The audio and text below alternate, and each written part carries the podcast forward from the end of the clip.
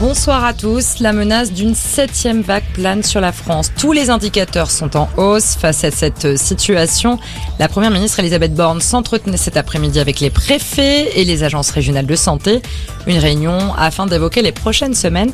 Certaines mesures sont à l'étude, Léo Molinier. D'abord, le retour du masque dans les transports en commun. Il ne s'agit pas encore d'une obligation, mais d'une recommandation de la part de Brigitte Bourguignon, la ministre de la Santé.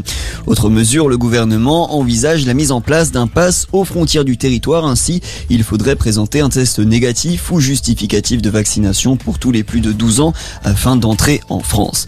Dernière piste, l'exécutif souhaite créer un comité de veille et d'anticipation des risques sanitaires. Objectif, rendre des avis sur la situation sanitaire et les connaissances scientifiques qui s'y rapportent.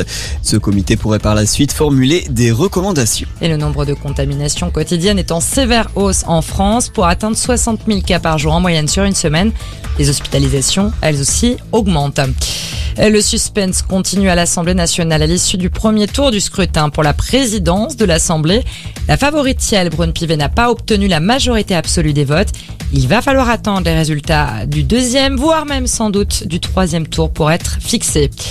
Cédric Jubilard était entendu aujourd'hui à la Chambre de l'instruction de la Cour d'appel de Toulouse. Il s'agissait d'examiner l'appel formulé par le principal suspect dans la disparition de sa femme Delphine après le rejet de sa demande de remise en liberté. La décision a été mise en délibéré au 4 juillet. Et puis en tennis, la suite du premier tour de Wimbledon aujourd'hui, ça passe chez les Français pour Richard Gasquet, Benjamin Bondy, Hugo Grenier et Alizé Cornet. La Française a d'ailleurs égalé un record avec 62 grands chelems de suite disputés. C'est fini en revanche pour euh, Océane Dodin. À suivre encore Harmonitan ce soir face à la grande revenante Serena Williams. Euh, voilà pour l'actualité. Bon début de soirée à tous.